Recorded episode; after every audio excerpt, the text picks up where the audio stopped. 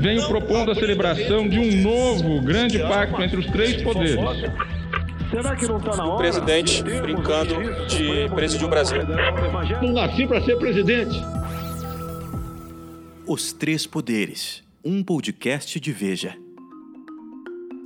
Olá, estamos começando mais um podcast Os Três Poderes. Eu sou a Muriel Porfiro, repórter de Veja aqui de São Paulo, e estou acompanhada hoje do editor de Brasil da revista Veja, José Benedito, e dos dois poderes, Dora Kramer, direto do Rio de Janeiro, e Ricardo Noblat, de Brasília. O Augusto Nunes não pôde estar aqui com a gente hoje, mas semana que vem ele está de volta, viu? Vamos começar então pela capa da Veja dessa semana, que traz uma revelação e tanto. Rodrigo Janot, ex-procurador-geral da República, revelou que no ápice da Lava Jato, ele foi armado até o STF para matar o ministro Gilmar Mendes. Essa declaração tem repercutido muito, né, Dora? O que, que você achou? Olha, não é à toa, né? Não é, não é de graça que ela repercute, porque ela é, é, é, convém que repercuta mesmo, porque é algo absolutamente surpreendente, embora retrate uh, esse clima todo exacerbado do país, mas algo inimaginável.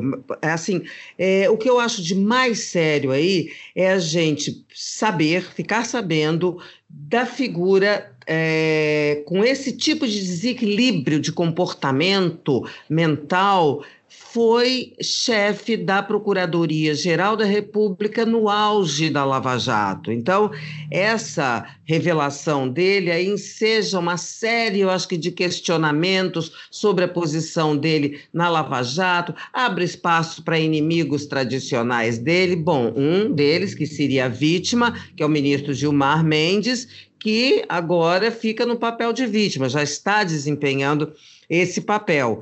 Então, eu acho que essa, essa história, no fim, ela acaba deixando em segundo plano outras histórias do, do livro, e eu levaria, eu citaria o, o pedido do presidente Michel, então presidente Michel Temer, para que o Janot, como procurador-geral, poupasse o Eduardo Cunha, tentativas de cooptação que ele sofreu, inclusive do então senador é, Aécio Neves.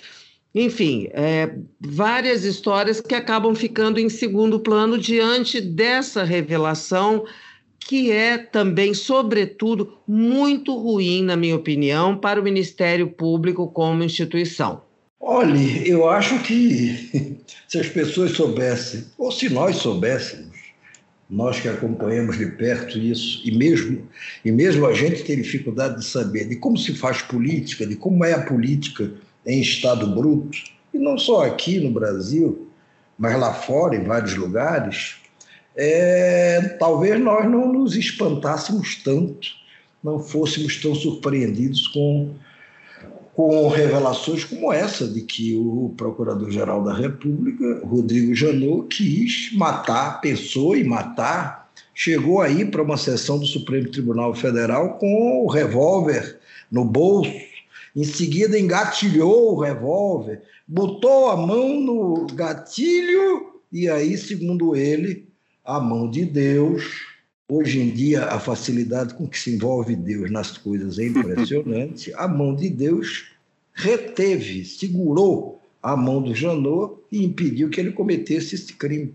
Essa, claro, de todas as revelações feitas é, pela entrevista exclusiva que o Janot deu à Veja, essa é a mais espantosa, é a mais inacreditável feita Seria inacreditável se ele não tivesse confessado isso. Mas há outras, como a própria Dora observou há pouco, é, ao longo da entrevista, outras revelações tão espantosas, não tão cruentas, digamos assim, ou quase, mas tão espantosas. Você imagina um senador da República, ex-presidente da República, no caso eu me refiro ao senador Fernando Collor, sentado a poucos metros, o Procurador-Geral da República, que fazia um depoimento, que participava de uma sessão no Congresso, e esse senador fica bem baixinho, só para que o, Rodrigo Janot, o procurador, ouvisse ele falando,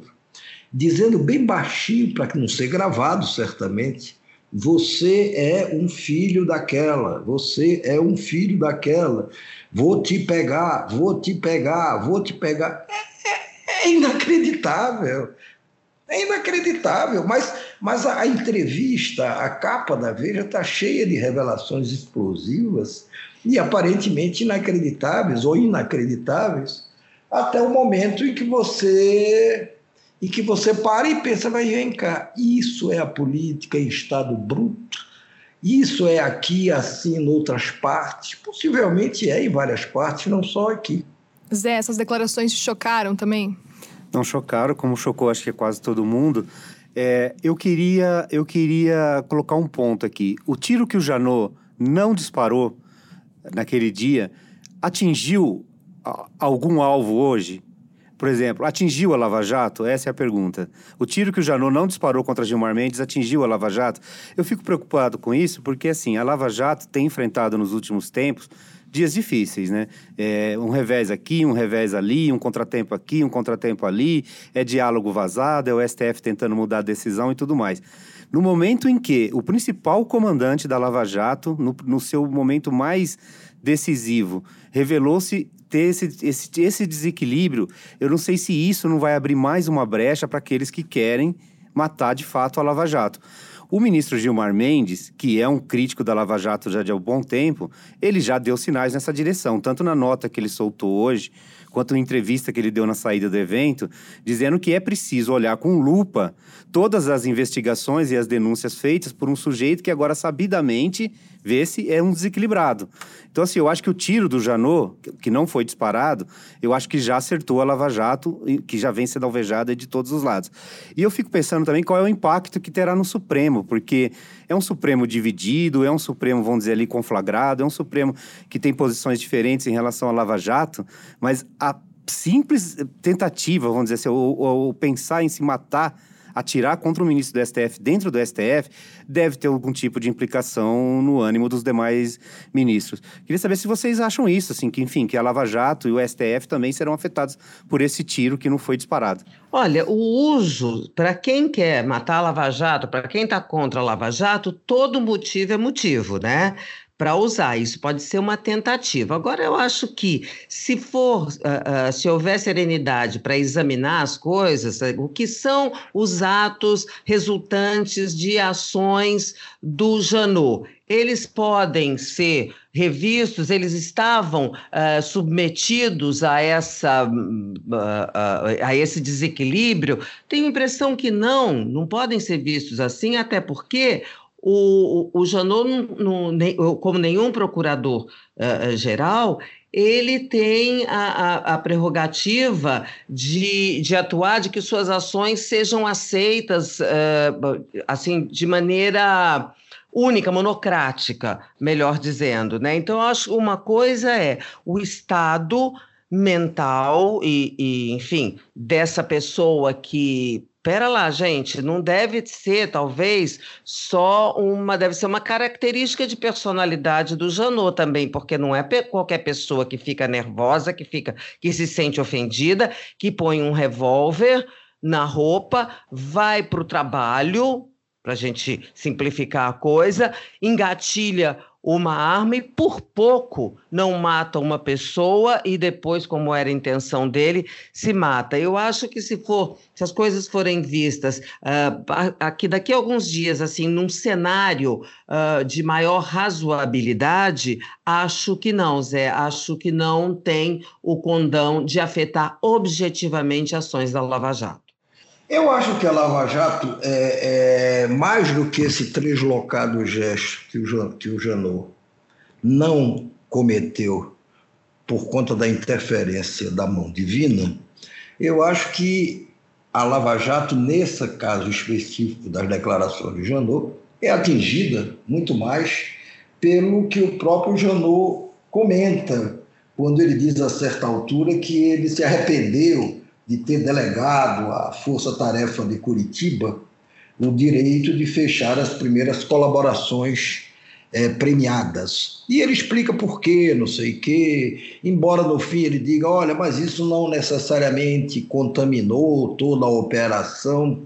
É, é, é, é mais um, um voto, vamos dizer, é mais uma admissão de descrédito em relação à Lava Jato. Eu acho que a Lava Jato foi atingida muito mais do que muito mais e vem sendo atingida muito mais pelas revelações feitas pelo site Intercept em colaboração ou em parceria com veículos de comunicação como a própria Veja, como a Folha de São Paulo, como o UOL e outros. E hoje veio à luz uma, uma, uma coisa importante, mais uma revelação importante é de que provas obtidas ilegalmente, eu vou repetir, ilegalmente pelos procuradores da Lava Jato em Curitiba, junto ao Ministério da Justiça ou à Procuradoria de lá, da Suíça, é, foram usadas, obtidas irregularmente e usadas também irregularmente em processos da Lava Jato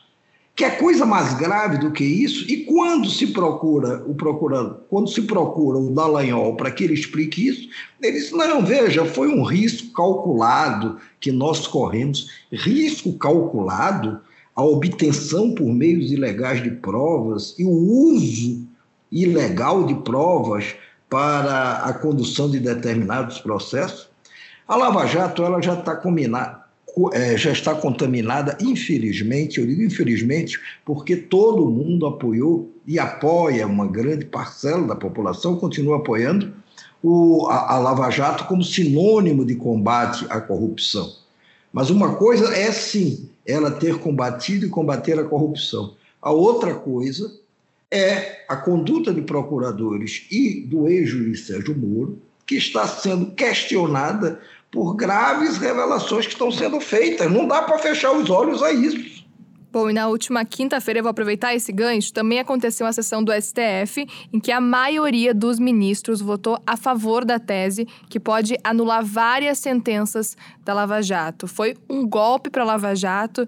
Como é que fica a operação agora, na opinião de vocês, Dora? Olha, eu acho que foi um revés, mas acho um pouco de exagero, um pouco de exercício de alarmismo, essas interpretações de que isso significa o enterro da Lava Jato, né? A posição da maioria é, do, do, tribunal, ela está longe de ser isso. Primeiro que ela é uma tese, mas ainda falta definir como essa tese vai ser aplicada. Ela é uma referência, mas ela não tem efeito vinculante, porque decorre de um habeas corpus. Então, na semana que vem, quando a sessão continuar, é que a gente é, vai ver como é que vai ser a aplicação, a chamada modulação dessa decisão. Então, eu acho que é, é por isso que eu acho exagerada essa história de que acabou, é um golpe definitivo e tal.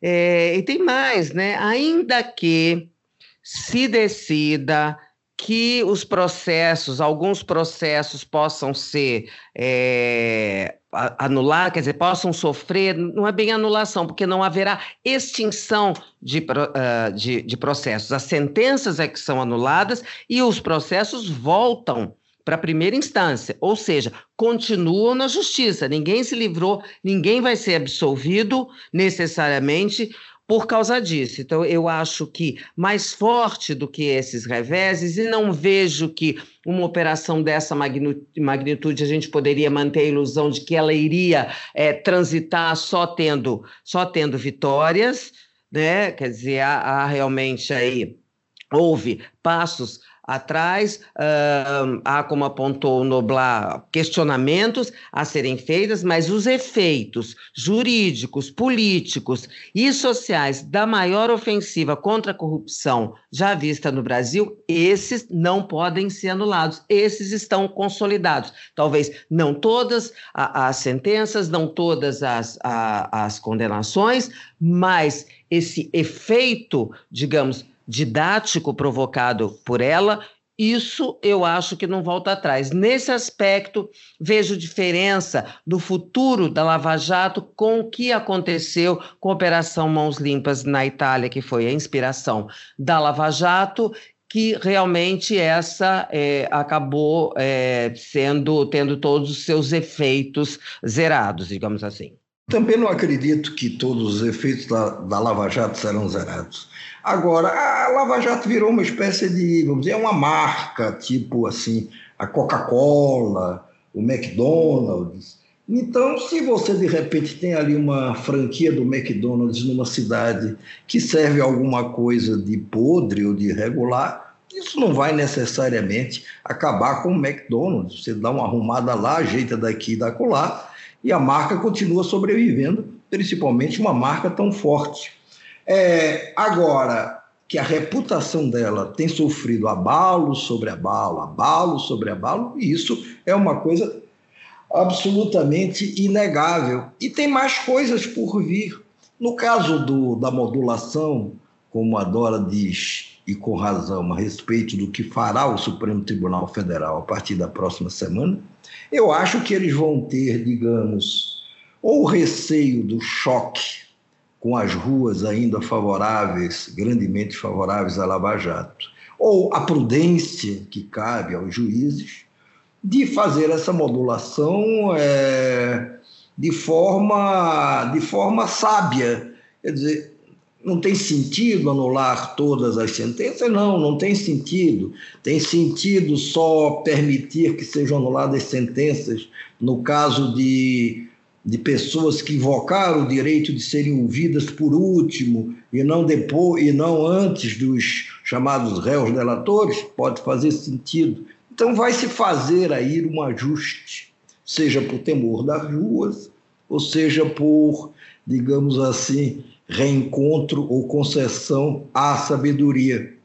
E se vai tocar isso adiante. Agora, o que não é possível também ficar por isso mesmo é a conduta, desde que se verifique que claramente irregular ou suspeita de pessoas que, dentro da Lava Jato, participaram da condução desses processos.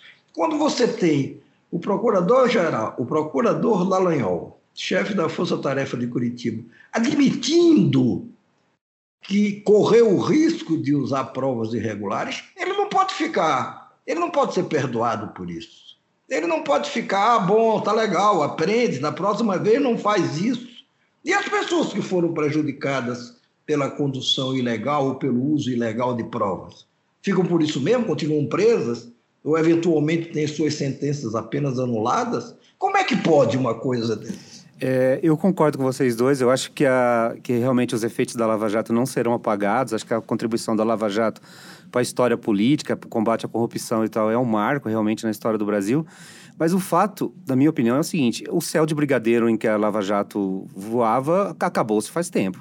E, e, eu fico, eu, eu, lembro agora de uma coisa que se dizia lá em, na, na, cidade do interior onde eu nasci, que quando uma pessoa morria, eles perguntavam se ela tinha era morte matada ou morte morrida, que havia uma diferença que era entre você morrer morto por alguém ou você morrer, porque enfim, com o tempo você acabou morrendo.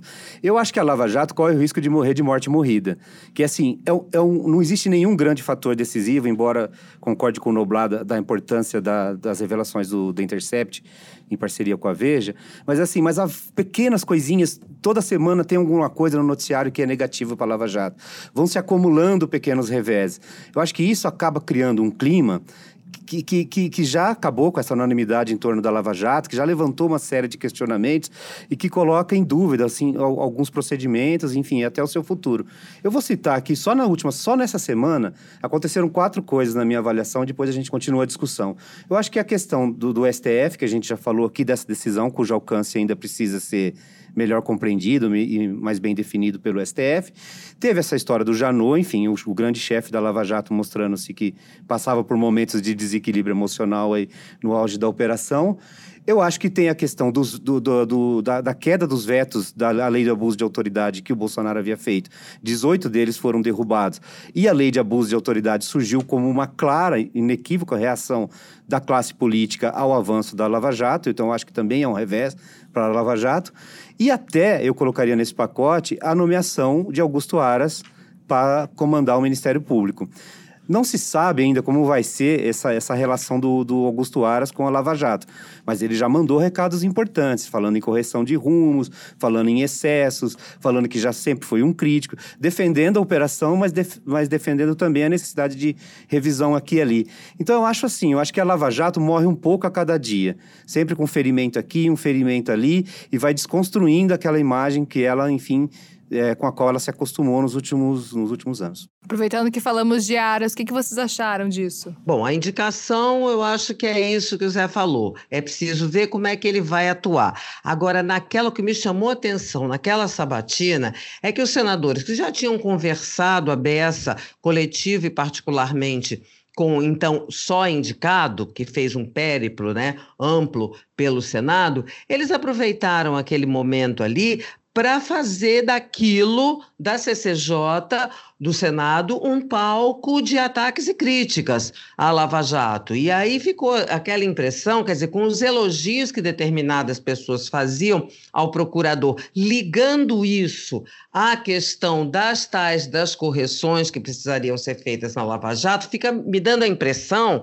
de que eles tinham ali a ideia de que a atuação deles será de, ele poderia ser um parceiro. A gente pode ver que todos, o, o, próprio procurador e os inquiridores, os senadores, todos eles faziam enormes elogios à Lava Jato, ao Estado de Direito, mas tinha sempre um mais. Mas é tudo muito bom, combate à corrupção, mais, e aí nesse mais, amigos, vinha toda a intenção verdadeira que estava subjacente àquelas manifestações. Então, eu, embora ache também que não, não dá para mim não conseguir é, formar um juízo é, firme, definitivo, sobre como será a atuação do Aras, porque ele estava ali para ganhar uma votação, para começar. Né? Então ele precisava ouvir, é, falar o que os eleitores queriam, mas eu prefiro esperar, quer dizer, mas isso vai estar sempre sendo cotejado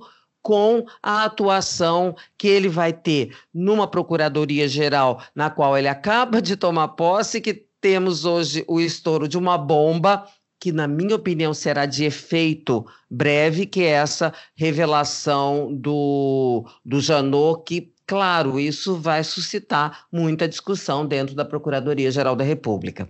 Alguma coisa está errada quando o Bolsonaro escolhe um procurador-geral da República e esse procurador-geral da República é apoiado também pela oposição, e aí eu cito mais especificamente o PT, a, para ser, é, vamos dizer, para emplacar a Procuradoria, é, para ter a sua indicação aprovada pelo Senado.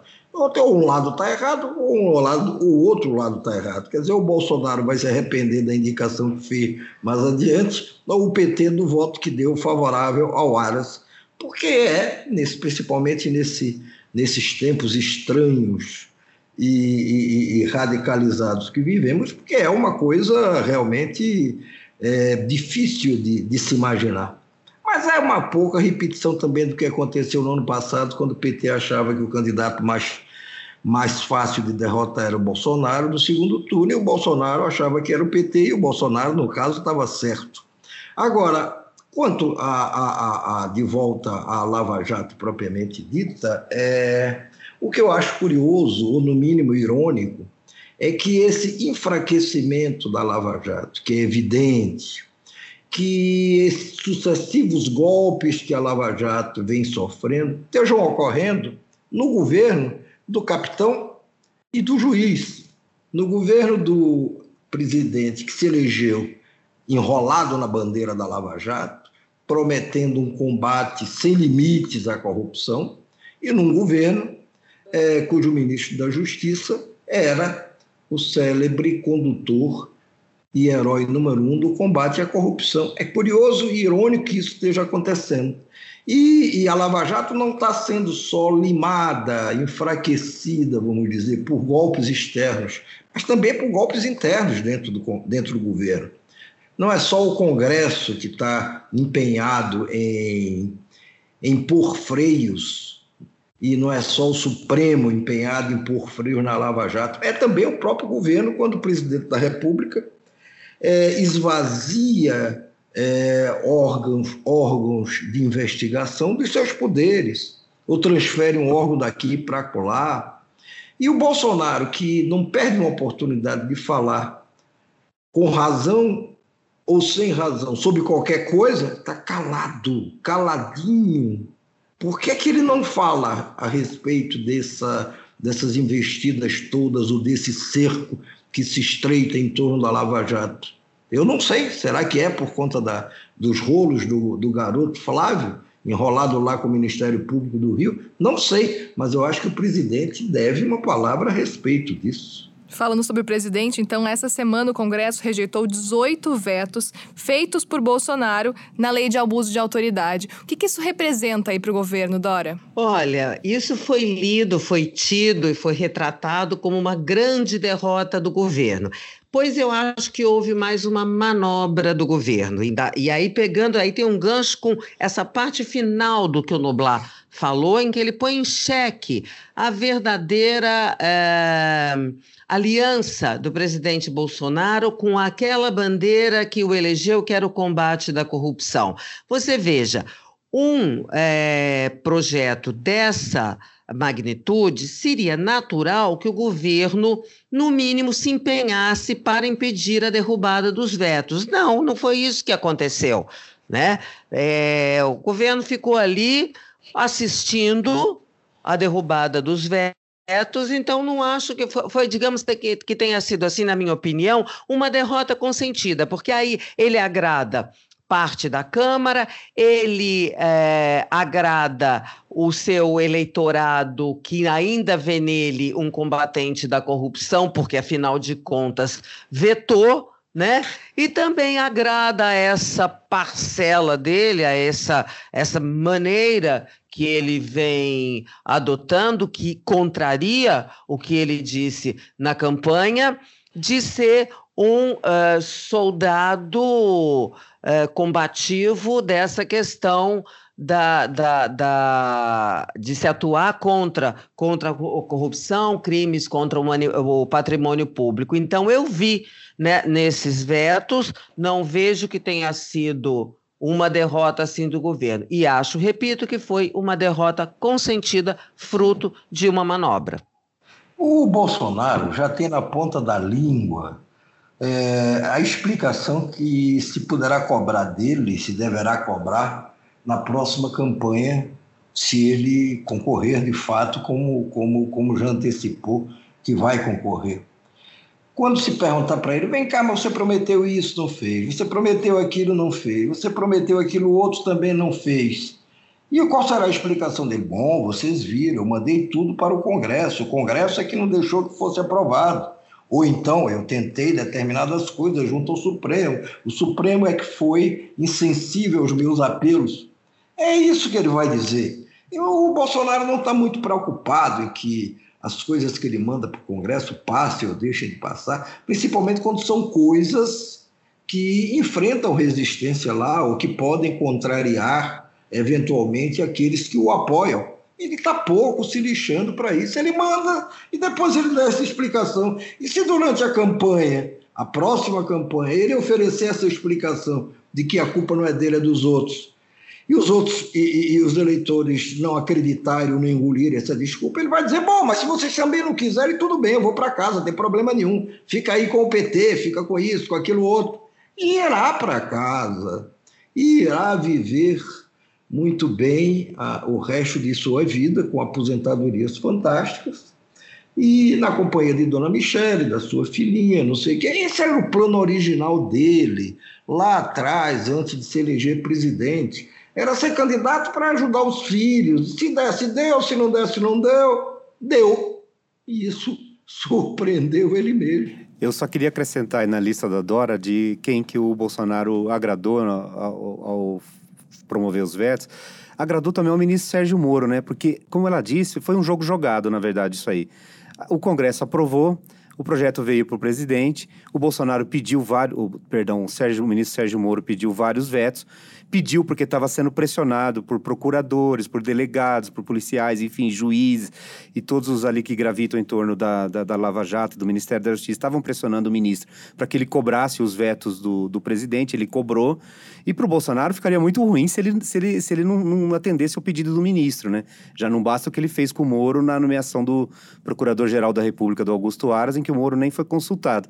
Nesse caso específico, o, Moro, o Bolsonaro, ao vetar aqueles itens da, da lei de abuso de autoridade, ele agradou também ao seu ministro. E eu tenho certeza que o Bolsonaro sabia que esses vetos cairiam lá, e esse era o jogo desde o começo, e o jogo assim foi jogado. É. Bom, então, para a gente encerrar, eu gostaria de saber o que, que vocês acharam do discurso do presidente Bolsonaro na ONU. Ele criticou o PT, Cuba, Venezuela, o cacique Raoni e até mandou umas indiretas aí para o Macron, presidente da França. Dora, o que, que você achou? Olha, é, eu achei aquilo que boa parte das pessoas achou, achei que foi é, um, um, discurso agressivo, embora os apoia o próprio presidente, os apoiadores digam, que não, que foi firme, não foi agressivo. Aí você pode dar o nome que você quiser, mas é, foi agressivo principalmente é, se cotejado com a posição tradicional do Brasil em assuntos internacionais e principalmente uh, com, com as atitudes nessa condição de é, é, de país que abre tradicionalmente a Assembleia Geral da ONU, a Assembleia Anual da ONU. Então, acho que reforçou uma posição que deu uma condição né, nova do Brasil no cenário internacional. Muito essa posição que, que chamam de vilão, eu não, não, não exageraria tanto, mas numa posição, um papel ruim. O que ele conseguiu foi o seguinte: ele, é, ele não conseguiu só desagrados, como acontece com várias das declarações dele. Não, ele conseguiu apoios até de gente bastante consistente, que foi nessa tese de que o Brasil disse verdades, de que o Brasil é, foi firme, precisaria fazer uma afirmação contundente da, da soberania. Agora, eu acho o seguinte: você, esse tipo de, de posição, isso não torna o Brasil mais relevante no cenário internacional, e acho até é, que são declarações que não correspondem, quer dizer, esse, o tom, esse tom de discurso não corresponde à força e à relevância que o Brasil tem no cenário mundial. Eu acho que eu li um jornal diferente do jornal da Dora, e aí a culpa é minha, a falha é minha. Porque fora alguns assessores ali do Trump, fora assessores do, do, do, do Bolsonaro aqui, pessoas que o acompanharam, ou que aqui à distância acompanharam o que ele dizia por lá, eu não vi ninguém dizendo que pelo menos foi razoável que Bolsonaro. Amigo, você não ouviu os programas de rádio, os debates de rádio, inclusive com vários colegas nossos, jornalistas, há muita posição, sim, favorável. Achei até surpreendente, mas que houve, houve. Eu disse que eu faltei a essa aula e. Faltou, e, sim, e, senhor. Penitencio e por ter faltado a essa aula. Agora, tenha dó. O Bolsonaro poderia ter chegado lá é, se essa fosse a preocupação principal dele, e se apresentado como um líder, pelo menos razoavelmente moderado, claro, respondendo às críticas em relação ao Brasil, prometendo, embora defendendo, claro, tinha que defender a soberania da Amazônia, a Amazônia é nossa, mas enfim, um sujeito razoavelmente ponderado. Não, ele preferiu ir para lá para falar para os seus eleitores aqui dentro e nem para todos. Primeiro, porque ele já perdeu parte desses eleitores que teve. Para aqueles, ele falou para aqueles mais radicais, o chamado bolsonarista de na raiz, que quer ver ali o capitão em cima dos cascos, né, torpedeando todo mundo. Foi para esses que ele falou, e com a razão até. Quer dizer, com um motivo até compreensível que é a preocupação dele em manter esse pessoal, esse núcleo duro em torno dele, pelo menos não deixar que esse núcleo se esvazie, como eventualmente tem se esvaziado núcleos que eram mais amplos, os círculos que eram mais elásticos. Foi para essa gente que ele falou. Ao falar para essa gente, do jeito que falou, sem poupar nada, até o pobre do cacique Raoni, é, ele, ele, ele se isolou ainda mais. Ele, ele, ele, ele se isolou e, por se isolar, ele, ele isola o país no, no, no, no, no concerto mundial das nações. Claro que o Brasil é muito maior do que Bolsonaro e todos nós juntos, mas neste momento, o país está sendo visto por as pessoas lá fora como o quê? Como uma coisa estranha que produziu uma coisa que todo mundo amava e admirava, que produziu uma pessoa como o capitão, que é uma pessoa desse tipo, descontrolado, radical, essa maneira. É o nosso sub-Trump. É o nosso sub-Trump. Eu não sei como é que isso pode ser bom para o Bolsonaro e eu não sei como isso pode ser elogiado. Mas como eu não assisti todos os programas de rádio, eu peço perdão. Ô, ô Noblar, eu não assisti os programas de rádio que adoro assistir também, mas eu fucei bastante no Twitter, enfim, nas redes sociais. De fato, para essa, essa plateia bolsonarista mais radical, o núcleo duro do, do bolsonarismo, é, realmente esse pessoal tá, aprovou o seu discurso, aprovou a sua postura. Para esse pessoal funcionou perfeitamente. Agora, eu só queria acrescentar mais uma coisinha aí, só que é o seguinte: acho que o Bolsonaro perdeu uma, uma grande oportunidade no seguinte sentido todas as posições dele com relação ao meio ambiente, ditadura, questão indígena e tal, tudo isso já era conhecido e, e, e, lá fora e já havia repercutido muito mal. As pessoas não aprovavam esse discurso dele com relação a esses temas e tudo mais. Eu acho que ele perdeu a oportunidade de ali num palco privilegiado como a Assembleia Geral da ONU, de passar, de, de dizer para o mundo que o bicho não era tão feio quanto parecia e de passar, de, de, de ter, assumir uma atitude mais ponderada ali, como você disse. Mas eu acho que ele fez exatamente o contrário. No palco privilegiado, ele ratificou todas as impressões que se tinham dele. Então as pessoas que estavam na dúvida, assim, ah, mas será que o Bolsonaro é esse bicho feio mesmo? Saíram de lá com a certeza absoluta de que ele sim, ele é realmente esse bicho feio. Ele confirmou todos os discursos que já haviam sido reprovados. Então eu não sei exatamente qual é a estratégia. Você sabe que esse discurso não agrada, que já tinha, vinha sofrendo críticas, mas aí quando você tem a oportunidade, você reafirma esse discurso. Se você me permitir, eu acho que é a preocupação com ele em pelo menos manter esse núcleo duro com ele, já que ele está perdendo parte do que ele teve. Ele acha que segurando nesses, não perdendo esses bolsonaristas sinceros e radicais, ele irá para um eventual segundo turno na próxima eleição. É a única razão para explicar. A outra, a não ser que ele fosse um suicida. Nem o Janot foi, nem o Janot foi, né? É, você vê que ele não tem a menor preocupação em amenizar a imagem, né? Eu claro. imaginei, e até baseada no Blas, é, nesse, em algumas conversas com gente do governo, que também tinha essa impressão, de que ele fazia aquela coisa, porque quando é, em pronunciamentos uh, oficiais, ele em geral modera, né? Mas ali uhum. não, parece que ele aproveitou mesmo, foi a coisa proposital, a ideia era essa, né?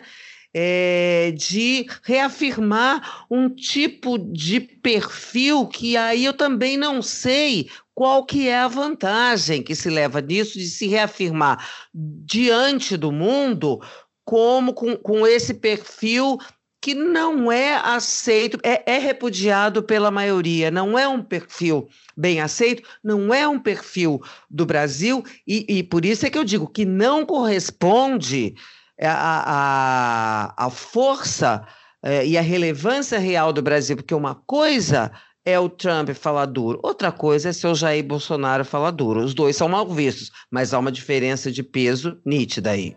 Com essa, então, a gente encerra o programa. Muito obrigada pela participação de todos. Dora, Noblar, Zé, obrigada. E os Três Poderes voltam, então, na semana que vem.